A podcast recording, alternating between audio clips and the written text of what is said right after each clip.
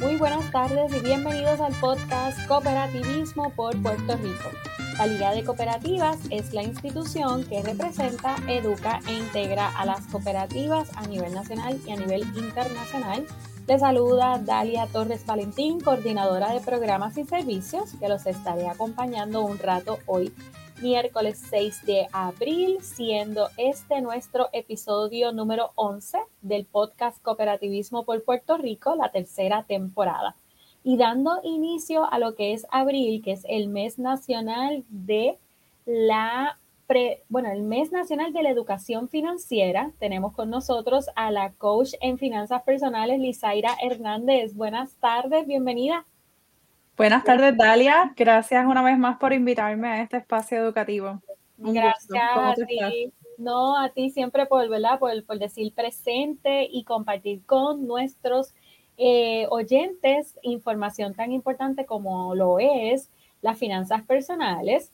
Y hoy vamos a estar platicando con Lizaira el tema de qué hacer ante la inflación. Mucho hemos hablado ya o hemos escuchado sobre este término y vamos hoy entonces a hablar cómo manejamos nuestras finanzas personales ante este nuevo reto que tenemos todos y todas, que es un reto a nivel internacional, que es a causa de la inflación, que es el aumento en los costos, ya sean de productos, de artículos, de servicios, que todos y todas eh, tenemos que llevar a cabo porque prácticamente es en, todo lo que nos rodea, ¿no?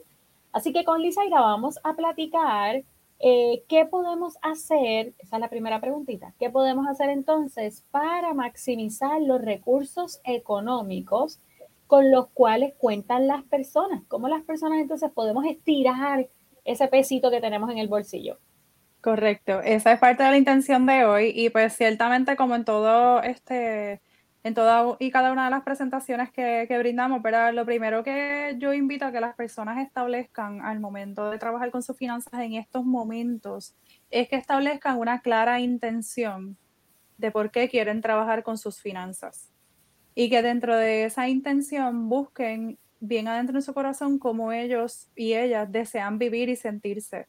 Y que de ahora en adelante se enfoquen en que todas las decisiones que vayan a tomar en el manejo de su dinero, todas, les aporten libertad, les aporten salud y les aporten paz. Porque ciertamente venimos de esta experiencia de dos años, múltiples cambios, incertidumbre, y ya es hora, ¿verdad?, de darle como que alivio a la mente y al corazón y tomando control de nuestras finanzas y sobre todas las cosas de las decisiones que vamos tomando día a día, esto es posible. Y hoy se los queremos demostrar y compartir cómo lograrlo. Este, lo siguiente que yo sugiero, bueno, antes de darles la próxima sugerencia, les traigo un breve testimonio que tengo permiso de compartirlo. Este, la foto es prestadita del internet y el nombre temporero es Víctor, su nombre real es diferente, ajá, pero esta persona me, es uno de mis participantes de coaching varón, que casi siempre doy ejemplos de mujeres. Este varón me permitió compartir eh, con ustedes el testimonio de su caso. Él llegó donde mí aproximadamente como en septiembre con la inquietud de que en aquel momento se estaba quedando, disculpen, en octubre, noviembre, en aquel momento él se estaba quedando como que con el presupuesto un poquito apretado, corto, y en algunas ocasiones se iba por encima de su ingreso este, y pues se le complicaba más el escenario. Así es que una de las primeras cosas que él hizo fue aceptar que necesitaba apoyo, como que aceptar y decir, mira, esto está complicadito, con las herramientas que yo tengo en mis manos es difícil manejarlo exactamente y tomó la decisión también de buscar ayuda. Son dos decisiones parecidas y diferentes a la vez. Este, ¿verdad? Son dos pasos eh, separados. Luego de eso, eh, se dio la oportunidad de entender en qué estaba utilizando su dinero, ¿verdad? Más allá de una cuestión de, ay, me estoy quedando corto, fue entender por qué y cómo. Eh, y luego empezó a hacer pequeños, grandes cambios que hoy les vamos a compartir algunos ejemplos. Entre ellos, empezó a ser bien estratégico en las compras del supermercado, empezó a hacer cambios en su patrón de comida, empezó a reducir las comidas afuera porque ciertamente las comidas preparadas son un poco más costosas. Y una de las cosas más significativas que hizo, bueno, dos, cambio de auto a un cambio a un auto mucho más económico en su pagaré mensual, cambió la transacción del auto de un leasing a un préstamo de auto regular y eso dio paso a que él comenzara a cuidar de su salud de manera intencional, ¿ok? Así es que esto es un testimonio y fue en medio de este proceso de cambios Cuando entonces comenzó el escenario inflacionario del 2022, ya él estaba posicionado de una manera tal que en vez de faltarle dinero, con todos los aumentos en costos de vida, cuando hicimos el, la actualización de presupuesto, le sobraron 300 dólares mensuales. Así es que esto es un ejemplo de las muchas cosas que las personas que nos están viendo pueden lograr. Así que oficialmente, ¿qué hacemos entonces con la inflación? Pues lo primero es validar cómo nos estamos sintiendo. Yo mencioné, ¿verdad? Hacemos referencia también a la publicación que salió en el periódico eh, esta semana. Eh, Puerto Rico. Eh, exactamente, se me enreda el nombre con el del podcast. Puerto Rico. sé, a mí me pasa. Gracias. Gracias por el rescate. Este, y como nos sugeriría, como yo siempre he sugerido en mis talleres, este, es bien importante estar conectados y conectadas con nuestras emociones al momento de manejar las finanzas. En este caso, comparto una de mis frases favoritas que llevo compartiéndola como desde el 2016 o 2017 con las personas que participan en mis talleres, y es que el miedo es una sensación que nos brinda nuestro cuerpo y nos brinda información importante. Eh, en mi definición de miedo es que nos falta información. Y es bien importante que le demos voz y voto a nuestro miedo porque de esa manera vamos a poder encontrar la información que nos falta para conectar con nuestro poder y nuestra confianza en cualquier decisión que nos toca tomar en nuestra vida, ya sea en las finanzas, a nivel profesional, a nivel familiar, el campo que, que corresponda. Lo siguiente es que cuando ponemos esa información, en acción. O sea, si por ejemplo estamos hablando de deudas, aprendo de deudas, las entiendo y empiezo a tomar las decisiones correspondientes, activamos nuestros superpoderes. Y parte de lo que queremos lograr con ustedes es que, verá, en este tiempo de inflación, la gente se dé cuenta que tiene superpoderes financieros ocultos que no conocen, pero pueden desarrollar. En el escrito hablamos, yo hablo, ¿verdad? Este, hago referencia a Lourdes Ortiz Berrías, que es mi mentora de Focusing, y ella fue una de las mentoras que me enseñó sobre la importancia de conectar con mis emociones y darle voz y voto para poder atenderlas y solucionar mucho mejor las, las inquietudes que tenga. Otra de las cosas súper importantes es comprender, que ya Dalia les adelantó un poco de la definición, qué es eso de la inflación. Pues mira, la inflación en arroz y habichuela no es otra cosa que un aumento en los precios o en el costo de vida, ¿verdad? El precio de las cosas que adquirimos constantemente, artículos, servicios, entre otras cosas. Y eso reduce por causa y efecto nuestro poder adquisitivo. ¿Qué quiere decir eso, Lizaira? Poder adquisitivo. Pues miren, dos ejemplos bien sencillitos si a lo mejor en diciembre teníamos 100 dólares con los cuales compramos, digamos, 25 artículos en el supermercado, cuando fuimos a lo mejor en marzo con 100 dólares en las manos o en la, en la cuenta, ¿verdad? Solamente pudimos comprar 21 artículos de la misma lista. Y uno se queda como que, pero ¿y qué pasó aquí? Si siempre yo compraba estos 25 artículos con estos 100 dólares. Ese es el efecto a nivel práctico de la inflación que reduce el poder adquisitivo. ¿Qué es el poder adquisitivo? Aquello que yo puedo adquirir con el dinero o los recursos económicos que tengo disponibles. Otro ejemplo puede ser, Dalia, si salimos con las amistades a, ¿verdad? a comer, a compartir bien chévere y a lo mejor íbamos, vamos al mismo lugar de siempre, a lo mejor el ticket llegó más alto y uno se queda como que, eh, ¿qué pasó? Y revisas el ticket y revisas el ticket y te cobraron bien los artículos, pero quizás este, el refresco subió 50 centavos, el plato subió 1,25 y por ahí es que va el asunto. Así que, ¿qué podemos hacer ante ese escenario? Ciertamente, pues, reconocer que necesitamos actualizar los paradigmas de la administración de nuestras finanzas. Necesitamos mirar más allá de que nuestro presupuesto personal o familiar sea utilizado solamente para repagar las deudas y necesitamos buscar un objetivo más alto, en este caso, cuidar el bienestar personal y familiar ok, Lizaira, ¿cómo logramos eso? Pues hay que aceptar que el cambio económico no está en las manos de ninguno y ninguna de nosotras. Esto simplemente está pasando, como dijo Dalia, a nivel local y a nivel mundial. Este, hay muchas variantes. Yo he estado desde noviembre hasta recién ahora, finales de marzo, eh, tratando de entender la situación inflacionaria, porque yo escucho a mis clientes, yo escucho amistades, yo escucho a familiares como que, diache, todo esto está más caro. Así es que me he adentrado en detalles a ver por qué, entenderlo. Eh, y tenemos, perdón, tenemos el asunto de los el aumento en costos internacionales, este, eh, la gasolina, obviamente pues no nos podemos hacer a la vista larga, el asunto entre Rusia y Ucrania ha, disparado, ha causado otros cambios este, aquí en Puerto Rico, pues eh, sabemos que lo del salario mínimo estatal también provocó un alza en los costos de algunas cosas, entre otras. Así que ante un escenario de tantas variantes que se están moviendo a la vez, aceptar que no tenemos control sobre eso nos va a ayudar a canalizar nuestras energías en lo que sí podemos hacer y en lo que sí podemos cambiar. ¿Qué es eso? Encontrar un nuevo balance entre todas nuestras responsabilidades y entre todas las cosas que queremos hacer. La vida personal, la vida familiar, la vida profesional, las responsabilidades económicas, entre muchas otras. ¿okay? Que también es importante que hagamos ¿verdad? el ejercicio de entender en qué estamos utilizando nuestro dinero esto nos va a llenar de una confianza y un poder significativo porque es allí donde vamos a poder identificar cuáles son nuestras necesidades actuales y qué podemos hacer diferente a favor de nuestro bienestar propio y familiar. ¿okay? Entonces, en medio de todo esto, ¿qué debemos de evitar? Debemos de evitar muchas cositas que debemos de evitar, pero debemos de evitar principalmente tomar decisiones financieras impulsadas por el miedo. Y eso a veces es difícil porque lo primero que hay que hacer es conectar con qué es lo que nos provoca miedo. y eso nada más es un proyectazo. ¿okay? Este, lo otro es que en medio de todos estos cambios tengamos la valentía de crear una nueva vida llenos de confianza de que lo podemos hacer.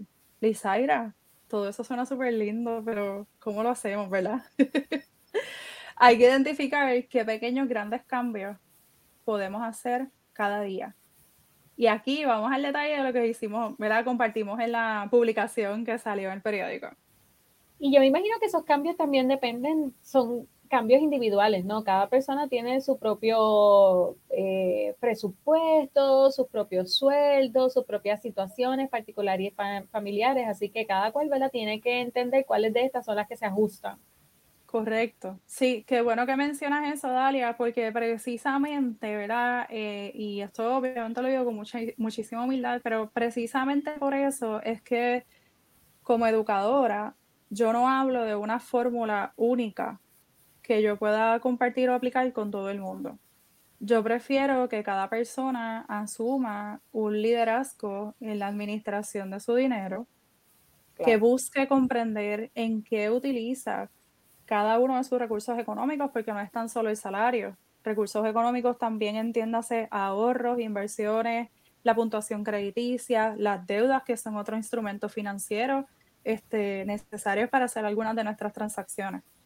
Eh, y es importante que, por eso es que es tan importante manejar la parte del miedo financiero para poder abrir espacio en nuestra mente a la parte frontal del cerebro, ¿verdad? Que es la parte ejecutiva, que es la parte analítica, que es la parte que toma decisiones y que podamos ponderar, primero comprender y luego ponderar si la utilización que le hemos estado dando al dinero hasta este momento es válida y es correcta ante el contexto actual. Entiendo. Y, es, y es sumamente importante, y voy con calma en esto, es sumamente importante que ese análisis evitemos hacerlo desde el autojuicio de decir, lo estoy haciendo bien o lo estoy haciendo mal o soy bien buena manejando, bien buena o bien bueno manejando mi dinero, o soy un desastre, porque hay personas que sin querer utilizan ¿verdad? estas palabras. Ese tipo de lenguaje deben de evitarlo. Y por el contrario, deben de mirar su escenario financiero con amor, porque volvemos, ninguno de nosotros, ninguna de nosotras escogió que el mundo cambiara tan drásticamente en tan poco tiempo este, unas personas les está dando como, ¿verdad? Un rocío del agua de la mar donde estamos montados, pero hay personas que genuinamente se están afectando significativamente por los cambios económicos. Así es que nos toca ejercer un juicio pertinente, o sea, un juicio, no una evaluación, perdón, desde el amor, desde el respeto, desde el valor de la vida, para entonces identificar qué de esos cambios que vamos a sugerir, a sugerir son los que a ustedes más les favorecen. Excelente. Así que gracias por la observación, Dalia. Y lo primero, ya lo he dicho antes, ¿verdad? Entender la utilización de todos los recursos económicos. Uno de los ejercicios más eh, significativos que se deben de hacer en estos momentos es coger los estados de cuenta, débito, crédito electrónicos, como por ejemplo PayPal, y buscar entender eh, cada una de las transacciones y sumarlas por categoría. Para eso, ¿verdad? Se utiliza una hoja de presupuesto que si ustedes no tienen, pues se le puede hacer llevar, llegar una copia gratuita para entender cuánto están utilizando en comida, en cuidado de la vivienda, en cuidado de la salud y otras categorías. Y si hacemos el ejercicio, Dalia, con el estado de cuenta de diciembre y lo repetimos, pero con el estado de cuenta de marzo, vamos a poder medir cuánto nos ha cambiado el costo de vida en las transacciones particulares que cada familia hace. Y eso va a ser un ejercicio sumamente valioso que amerita el tiempo de nosotros y nosotras para poder hacer los ajustes pertinentes. ¿okay? Los siguientes datos son como que los datos estadísticos de cada familia, ¿no? Así que ese ejercicio me parece sumamente interesante e importante. Sí, sí, y, y eso va a dar paso a que las familias logren lo que tú dijiste, entender cuáles son sus recursos y cuáles son sus limitaciones para hacer los ajustes que apliquen a su escenario. Definitivo. Sí.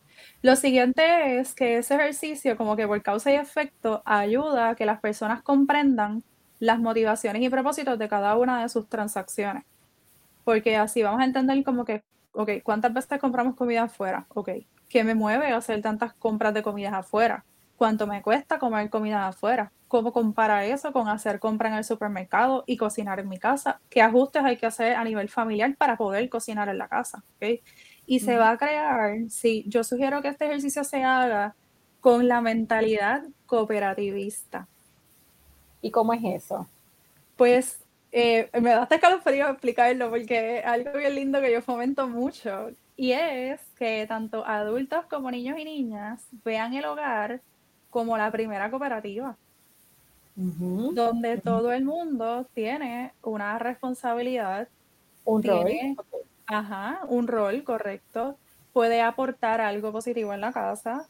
Este puede contribuir a este bienestar familiar que vamos a crear entre todos y todas. Se pueden poner en práctica los valores cooperativistas como la solidaridad, la autoayuda, este, ¿verdad? Y, y esto va a fomentar y está fomentando en las familias que lo están aplicando unos espacios familiares bien bonitos, bien saludables y que como causa y efecto también van a traer unos resultados positivos en el manejo de las finanzas. Excelente, me encanta ese ejemplo. Sí, así es que ese es el 2. El 3 va más o menos de la mano con lo que ya mencionamos, identificar cuánto es la, la cantidad de comidas afuera, ¿verdad? Que se compran o se piden por teléfono, este, por los diversos servicios que existen. Eh, aceptar que la comida preparada en el hogar ciertamente nos da un alivio en el bolsillo significativamente. ¿Por qué? Porque cuando compramos comida preparada, pagamos los ingredientes, pagamos por la persona que preparó la comida, pagamos por los costos fijos del restaurante que nos asignan un chispito en cada plato versus lo que preparamos en la casa, pues pagamos solamente por la comida. Y hay veces este que cuando preparamos la comida eh, suelen ser más saludables que las que recibimos en, en otros sitios, así que también eso es un valor añadido. Sí, y debe de ser también uno de nuestros propósitos principales para comer en el hogar. ¿Por qué? Porque entonces la comida se vuelve uno de los puntos de inversión más importantes de la familia porque a la misma vez estamos construyendo un espacio familiar más saludable. Sí, Además, sí, allí también vamos a poder este, asegurarnos que nos servimos en el plato la porción que nos corresponden y no la que nos traen. Y pues todo eso va contribuyendo a la salud familiar. Así que excelente observación, Dalia. Este, ajá. No, no, te escucho. Ok. Lo siguiente es pues diseñar formas creativas y económicas de entretenimiento, porque entretenernos es una necesidad básica. El presupuesto no vino a quitarnos, el presupuesto familiar no vino a quitarnos el entretenimiento y no debemos dejar que la situación de la inflación nos elimine los espacios de recreación, porque eso es una necesidad humana básica. Así que, por ejemplo, ¿qué pueden hacer? Yo sigo una personita por ahí que le encanta irse a patinar ¿Cuánto le, ¿Cuánto, le cuesta engancharse los patines, el casco y todo el equipo? Nada. ¿Cuánto se divierte? Probablemente un montón. ¿Cuánto, verá, cuánto, ¿Cuántos espacios bonitos está creando con su familia y en la memoria de los pequeñines y de ellas mismas? Un montón. ¿Y cuál puede ser una estrategia? Y me voy a, tomar a, me voy a atrever a tomar a Dalia de ejemplo. ¿Cuál puede ser una estrategia si quieren ustedes adoptar una práctica como esa, tan bonita? Mira, se planifican, se llevan la comida y la picadera desde la casa en una neverita, hacen todo, ¿verdad? Planificado, presupuestado, van y se disfrutan la salida familiar. Y en Puerto Rico hay demasiadas cosas o libres de costo o bien económicas que podemos poner en agenda para el beneficio propio y de la familia. ¿okay? Así es que esto es cuestión de ponernos creativos y creativas. Em, sí. Lo otro es, este, en el aspecto de la vestimenta, que yo sé que nuestra cultura peca de querer estar de punta en blanco en todo momento. Miren, vamos a ponernos creativos y creativas también a la hora de la ropa. Número uno, hace dos años casi que no salimos de la casa, si es que ese closet tiene que estar repleto de piezas que hace tiempo no usamos. Vamos a asegurarnos que le damos uso a cada pieza que tenemos en el closet. Si llegara un momento, como por ejemplo ahora en mayo viene la época de los proms y luego de dos años pues se vuelven, a, entiendo yo, que se van a volver a celebrar las graduaciones y todo. En vez de ir a una tienda donde le venden una pieza original, nueva, que le puede costar 200, 300, 500 dólares para una noche de 6, 8 horas y varias fotos, considere ir a una tienda de ropa usada. Sí. Va a conseguir hermosura por precios bien económicos, va a estar bien bella, bien bello, este, la actividad y su bolsillo va a estar mega contento. Y si el bolsillo está contento, ustedes también están felices y en paz. Tienes toda la razón. Hay una boutique que sé que sigues, que se llama The Occasion, eh, que está ubicada en Caguas y en Gurabo. Tengo aquí el compromiso que la voy a traer para que todos los cooperativistas y las personas que nos sintonicen puedan este, no solamente conocer a la propietaria, sino es conocer el concepto. Yo he comprado eh, es ropa de segunda mano, pero excelente calidad, tan bien organizado cuando uno visita su tienda. Eh, es espectacular, así que eso los invito, ¿verdad? Para que especialmente las mujeres que somos un poquito más mm. quisquillosas en eso, y también sigo a otra persona en las redes sociales que se llama creo que One Beagles, eh, One Beagles Vegan o algo así, este, y ella mm, hace unos retos de utilizar piezas de ropa y cuántas combinaciones te puedes hacer con las mismas piezas de ropa. He visto el concepto. Sí, eso me parece excelente, así que verdad, esto es un llamado especialmente a las chicas a que podamos hacer conciencia, ¿no? De, de, los gastos que hacemos a veces en vestimenta. Así que en cuanto a ese ejemplo. Súper, gracias, gracias mil. Y sí, Frances va a estar encantada de acompañarles en el espacio, así que muy bien. Entonces, Sí, este, lo otro es, sabemos que la gasolina subió de precio, eso sí que no tenemos nada de control, pero la gasolina es mega necesaria para pues movernos de un punto a otro. Así es que en nuestro presupuesto el dinero de la gasolina debe de ser una prioridad. Cuando nos sentemos a hacer los presupuestos mensuales y semanales, siempre la porción de la gasolina debe estar ¿verdad? separada e inclusive asignarle siempre un chipito más, por si acaso pues está más cara de lo que habíamos esperado. O si eh, tuvimos algún viaje que no estaba planificado, eh, pues entonces pues ahí podemos suplir e, ese proceso. Correcto, que esté cubierto. Eh, lo siguiente debe ser, ya que hemos tenido el privilegio, ¿verdad? Y el privilegio de sobrepasar estos dos años y de darnos cuenta del valor de nuestra vida y nuestra salud, hagamos planes proactivos de autocuidado, preventivo de la salud. Pongamos en agenda este, la fecha de visitar a nuestros doctores, a visitar, hacernos nuestros análisis recurrentes, este, los deducibles, los deducibles de los laboratorios, de servicio médico y de los laboratorios, y que esto sea una prioridad.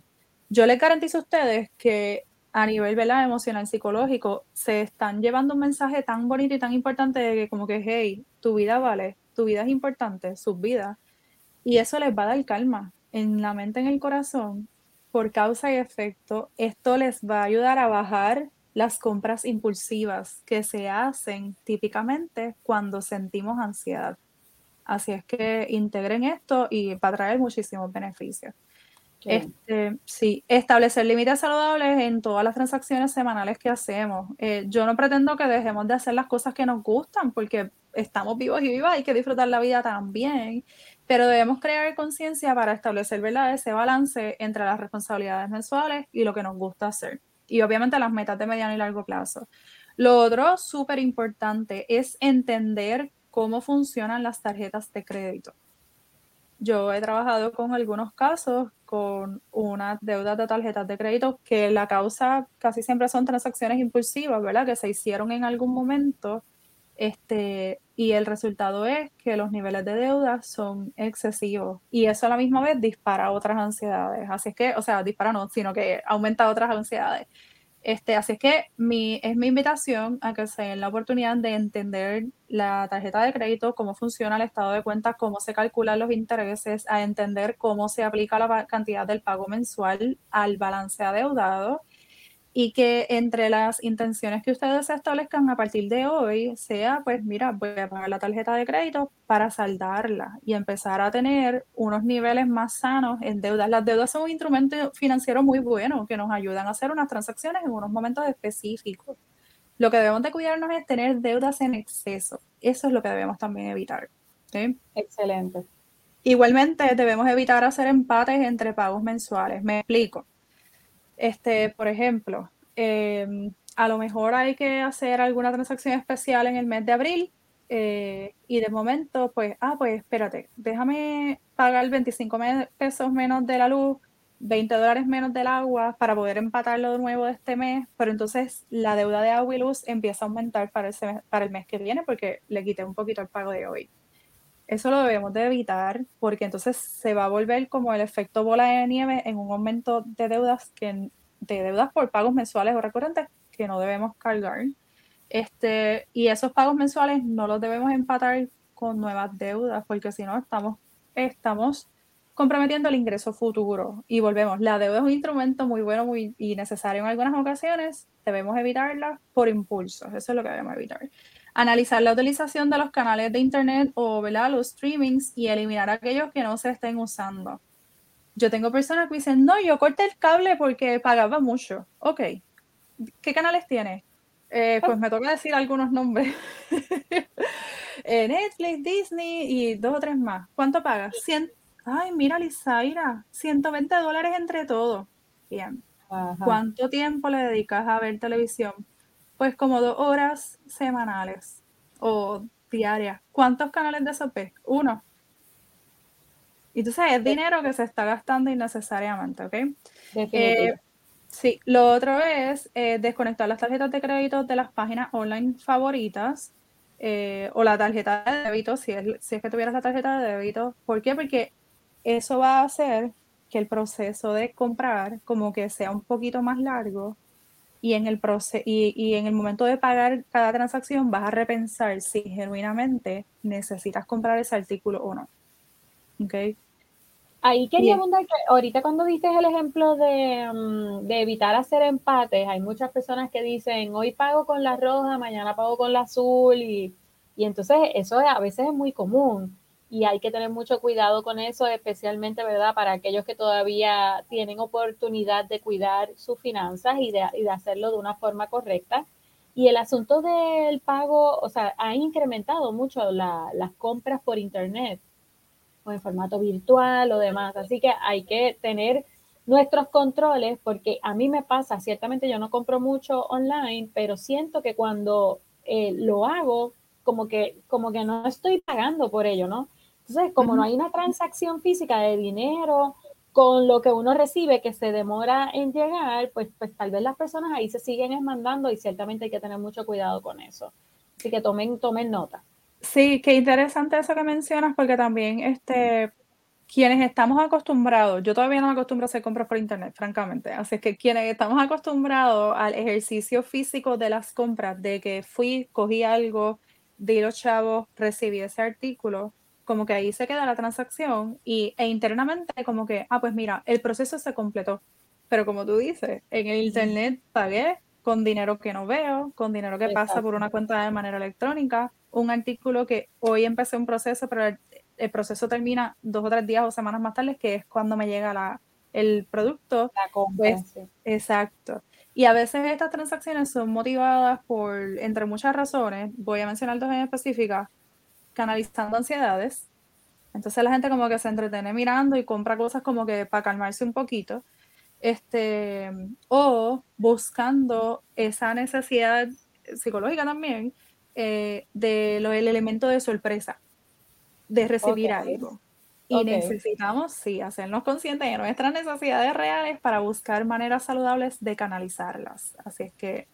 Y también tengo que argumentar que ciertamente hay mucho mercadeo eh, de, ¿verdad? de estas compras, porque donde quiera que uno va a comprar hoy día te piden el correo electrónico y, y cuando uno lo ofrece, pues ciertamente llegan innumerables este, emails de descuentos de esto, de lo otro, y entonces pues es como muy agresivo, ¿no? Y si las personas no tienen control sobre esas compras, pues ciertamente ahí puede haber un desbalance total. Sí, así es que alineado ese ejemplo que, que acabas de decir, lo complemento con eh, desconectarse de esos emails o darle un subscribe. También les va a ayudar a que esos este, anuncios y esos triggers constantes disminuyan. ¿Ok? Muy bien. Eh, lo, lo siguiente es Dalia sabe que yo soy amante de la lectura. Ok, sí, sí. Donde quiera fomento la lectura. Y yo sugiero, ¿verdad? Este, em, que en este proceso de cambios enfoquemos nuestro pensamiento no en lo que debo de dejar de hacer, como las compras por internet, que es una de las sugerencias que estamos dando, sino en lo nuevo que voy a empezar a hacer.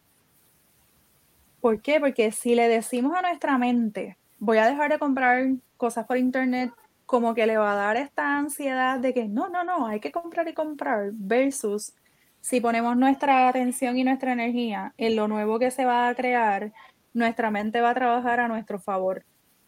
Y nos vamos a enfocar y vamos a soltar eso viejo sin darnos cuenta, por ejemplo, de comprar por internet. ¿Por qué? Porque nuestra mente está enfocada y enfocada en otras cosas. Así es que una de las maneras en las que nos podemos reenfocar en la vida y obviamente esto va a traer resultados positivos en nuestras finanzas, es desarrollar, adoptar y desarrollar el hábito de la lectura de libros de crecimiento personal y de, eh, ¿verdad? Intencional, lectura intencional. Para guiarles con ese objetivo, también en, la, en el periódico hicimos una segunda publicación que yo estoy sumamente emocionada. Yo llevaba muchos años con el deseo de este, hacer ese tipo de escritos, donde estamos fomentando que las personas eh, lean, ¿verdad? Yo explico ahí un poco cómo adoptar el hábito de la lectura con crecimiento para crecimiento intencional. Y el libro escogido para esta vez fue El lado positivo del fracaso.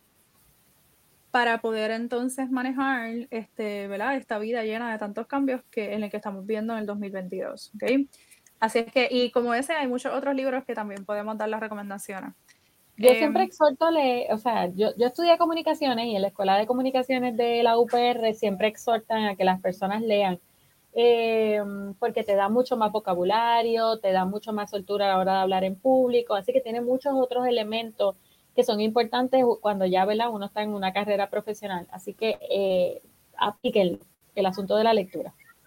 Exactamente, definitivamente. Entonces, este, lo otro que sugiero es que verá, así mismo como estamos sugiriendo, desconecten las tarjetas de crédito y el email, eh, evalúen la cantidad de veces que van al shopping físico. Ok. Y, entonces esa actividad la sustituyan por adoptar, ¿verdad? Invertir tiempo en espacios de sanación, en espacios de evolución a través de lecturas, talleres de autocuidado, talleres de bienestar, este, otros espacios que nutran su ser somos cuerpo, mente y espíritu y en la medida en la que llevamos un estilo de vida enfocado en nutrir lo que somos, quienes somos y crecer, pues que eso cambia toda nuestra estructura de hábitos financieros diarios y trae muchísimos beneficios este, bien valiosos y poderosos. Sí. Este, el siguiente, ya con este vamos terminando, es pues ciertamente, pues ya que estamos en, ah, bueno, importante, conectar con la naturaleza y con espacios de descanso como dijo Dalia, nuestro teléfono, las redes, el internet, todo está lleno de anuncios constantes que nos invitan o nos, ¿verdad? Nos, nos convencen de que debemos de comprar cosas que en realidad a veces ni necesitamos. En la medida en la que nos damos el espacio de desconectarnos de verdad todos esos anuncios. Este, y por otro lado, de tanta, este, ay Dios mío, no me sale la palabra, de tantas señales que el teléfono nos envía por diversas razones y le damos descanso a nuestra mente en conexión con naturaleza, en espacios abiertos, buscamos un nuevo aire, buscamos aventura y nuevas experiencias, pues también eso va a traer beneficios este, al manejo de nuestro dinero. Eh, suena como que no, pero sí, lo confirmo con cada uno de los participantes a los que acompaño y apoyo en este proceso. Por último, no menos importante, pues ya que vamos a hacer tantos, tantos cambios, vamos a darnos la oportunidad de monitorear cada uno de nuestros pasos, cada uno de nuestros logros y celebrarnos. Esto es un proceso de crecimiento personal que requiere que reconozcamos los logros que estamos creando. Como mismo hacemos un listado de todas las cosas que debemos hacer, también debemos hacer un listado de todas las cosas que estamos logrando hacer y esto nos va a ayudar significativamente. Y pues en esos espacios también darnos la oportunidad de seguir aprendiendo de finanzas personales, porque como dijimos al inicio, información es poder y confianza y cuando ponemos este conocimiento en práctica, pues activamos nuestros superpoderes. Así que aquí hay una lista inicial de las cosas que las personas pueden ir implementando poco a poco. Eh, yo no pretendo que pongan todo esto en práctica de la noche a la mañana, pero sí a la medida que vayan avanzando en cada uno de estos pequeños grandes cambios, van a poder seguir nutriendo su paz mental en medio de este, ¿verdad? este proceso de cambio a raíz de la inflación. Eh, eh, y a eso quiero añadir que recordemos que el precio de nuestra paz mental es incalculable y ciertamente pues cuando vivimos desde esa conciencia todo cambia en nuestra vida. Eh, por último, yo voy a aprovechar también que como mismo fomento que las personas se celebren, voy a resaltar lo que dijo Dali al inicio, abril es el mes nacional de la educación financiera. Es el mes donde, ¿verdad? Nos enfocamos los quienes somos educadores en este tema, nos enfocamos y en este caso pues la liga también ha adoptado un compromiso bien significativo en ser portadores de esta educación eh, nos enfocamos en llevar el mensaje de la importancia del valor y la diferencia que marca la educación en finanzas personales en la vida de todas las personas que manejan dinero, desde los grandes hasta los chiquitos.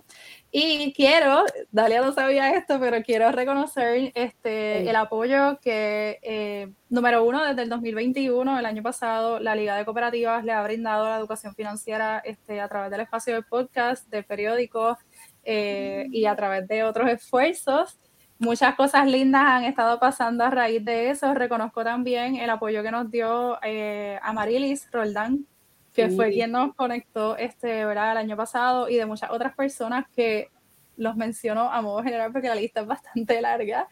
También reconozco que desde el 2016 he tenido la oportunidad, ¿verdad?, de que varias cooperativas estén apoyando el movimiento de la educación en finanzas personales a través de talleres grupales, podcasts y publicaciones escritas. Así es que gracias, porque gracias al gesto de ustedes, los pequeños grandes cambios que han estado fomentando, estamos cambiando la historia de nuestro país. Y aunque al inicio, ¿verdad?, los esfuerzos han sido como que de a poquito, yo les garantizo a ustedes que el resultado colectivo es y va a ser gigante. Así que por último, pues de alguna manera, ¿verdad? Me celebro que gracias a de tantas personas, tanto dentro del movimiento cooperativista como fuera en escuelas, eh, universidades y espacios corporativos y comunitarios, este es mi séptimo año como portavoz eh, de esta educación, así es que estoy estoy súper contenta por esto. Inicié, eh, bueno, al principio estaba como coach en finanzas personales, ¿verdad? Enfocado en una mente bien financiera. Yo vengo del mundo de la contabilidad. Eh, hasta que poco a poco, ¿verdad? El camino y las pruebas me enseñaron que necesitaba mirar más allá del dinero necesitaba eh, convertirme en portadora de esperanza a través de la educación en finanzas desde la perspectiva de la abundancia. Y esto es toda otra, ¿verdad? otra mentalidad para apoyar a que las personas puedan vivir este, un estilo de vida de mucha calidad. Así es que hasta aquí, Dalia, estos son los tips que tenemos para las personas que ¿verdad? se conecten ahora o más tarde y bien deseosos de que puedan seguir adelante pues mejorando su calidad de vida aún a pesar de la inflación. Yo quiero eh, agradecerte por el contenido que, nos compartes, eh, no solamente acá en el podcast, sino también en el periódico. Me encantó que la edición pasada hubo ¿verdad? mucha interacción con tu artículo, que te he visto presente en otras cooperativas. Eso me alegra muchísimo porque quiere decir que los recursos que nosotros estamos trayendo, no solamente al área de Senasa, sino en el podcast, en el periódico, pues otras cooperativas también están reconociendo su talento. Así que para nosotros eso es súper significativo eh, y obviamente tu personalidad va súper acorde con todo lo que nosotros queremos trabajar bajo el modelo cooperativo. Así que gracias a ti, Lizaira, ¿verdad? Por decir presente, por decir siempre que sí a cada una de nuestras invitaciones, ¿verdad? Y aprovechar entonces cada oportunidad para darte a conocer también dentro del movimiento cooperativo. Así que para más información acerca de Elisaira como coach eh, o Salvis PR, ¿a dónde se pueden comunicar? Eh, sí, se pueden comunicar a cualquiera de estas este, ¿verdad? plataformas, número de teléfono e email. Las personas que deseen darse la oportunidad de conocer y entender en qué están utilizando su dinero pueden enviar un email. Esto es completamente gratuito eh, a la dirección que aparece en pantalla, infosalvispere.gmail.com, para que reciban entonces la herramienta en Excel.